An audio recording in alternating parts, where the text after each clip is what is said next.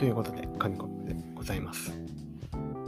最近はなんかこのスーっていう TH の発音がね、なんかスってスってめっちゃ耳障りかもしれませんが、許してください。これあの、最近までフランスにしてたので、ちょっとね、はい、あの、あれですね。うん、なんか、嘘です。ごめんなさい。うまいこと嘘つけません。嘘というか、だからジョーク言いませんでした。ごめんなさい。今日終わります。はい、申し訳ないです。すいません。とはならないんですけど、日本人って何かとすみませんって言いませんか？自分もすごいね、言うんですよ。めちゃめちゃ言いますね。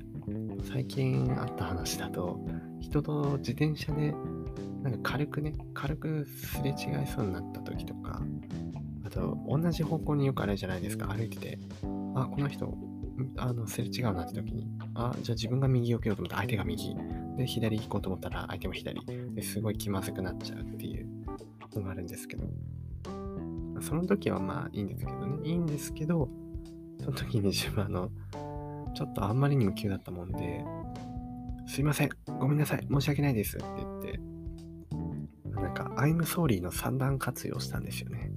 すみません、ごめんなさい、自分でも驚いたんですけど、自分でもそう三段活用した自分に驚いたんですけど、ぶつかって、あ、すみませんって、その後、もう立て続けに、ごめんなさい。で、申し訳ないですって。ね、3回ね、別の種類で謝るっていう、逆にこれ頭の、ね、回転が速いとか、起点が効いてんじゃないかと思うんですけど、とにかく謝っちゃうんですよね。で、外国の人からね、すると結構不思議がられるらしい、みたいなことを聞いたことありますね。まあ、なんかしてもらったのに、あ、ソリソリみたいな。あ、すいませんすいませんみたいな。日本語だと結構言うことでも、ね、日本特有の文化なのかもしれませんね。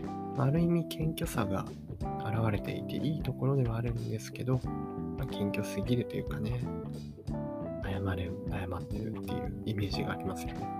何かしてもらった時も、ね、なんか手伝ってもらった時に、あありがとう、あありがとうでいいんですけど、なんか、あごめんごめん、あごめんありがとうとか、人からなんかもらったら、あすいません、ありがとうございます、みたいな。なんででしょうね。あれですかね。目上の人に対してその敬う文化みたいなのがすごい強いから、何かしてもらしてもらったというよりしてもらっちゃったどうしようごめんみたいなのが先来ちゃうんですかね。それで、あ、すいません、ありがとうございます、みたいな。申し訳なさが勝つのか、そうですよね。だ先になんか、あれですかね、相手のことを考えちゃうんですかね。すごい申し、ななんだろう、もう申し訳ない。考えすぎなのかもしれませんね。相手のこと。ああ、もしかして、なんか申し訳ないことさせちゃったかな。まあごめんありがとうみたいなのとか。だから先にありがとうが出てこないんですよね。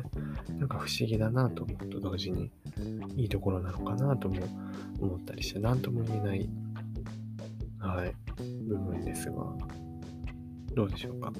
普段、普段ね、どっちが先に行きますかね？ありがとうと、あ、ごめんありがとう。ありがとうごめんはないですもんね。ありがとうごめんはなんかちょっと違うだろうし。なんかね、言っちゃいますよね。どう、直す、直すべきなのか、あんまりね、そう、ずっとすいませんすいませんって言ってるとなんかヘコヘコしすぎというか、ちょっと自分に自信持っていいんだよっていう感じもしますもんね。だから自分としては直せたらいいのかなって思うんですが。ありがとうですよね。ありがとうを先に出すようにした方がいいですよね。なんかしてもらったら、あ、ありがとうっていう。あ、ごめん、ありがとう。うん、でも言いたくなっちゃいますね。ごめん、ありがとう。あ、それあすいません、ありがとうございます。って。うーん。なんでしょうね。もう染みついた文化なのかもしれませんね。謝ってしまうという。